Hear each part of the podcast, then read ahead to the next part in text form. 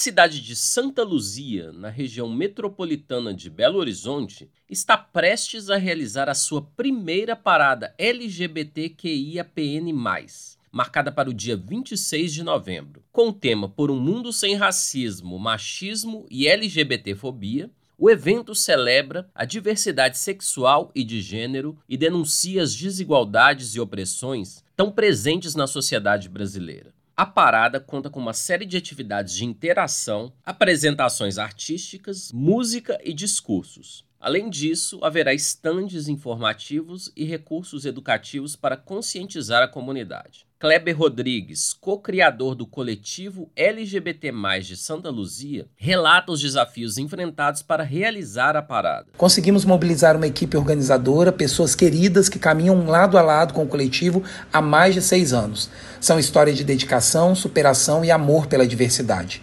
Porém, queremos compartilhar nossas necessidades. Infelizmente, não contamos com o apoio do poder público de forma que precisávamos. Enfrentamos desafio como a falta de estrutura, a necessidade de banheiros químicos, o suporte essencial para os artistas. Alguns desses desafios têm sido solucionados através de uma captação de recursos, onde o próprio coletivo vem mobilizando para a venda de rifas, pedido de doação e apoio de comércios locais.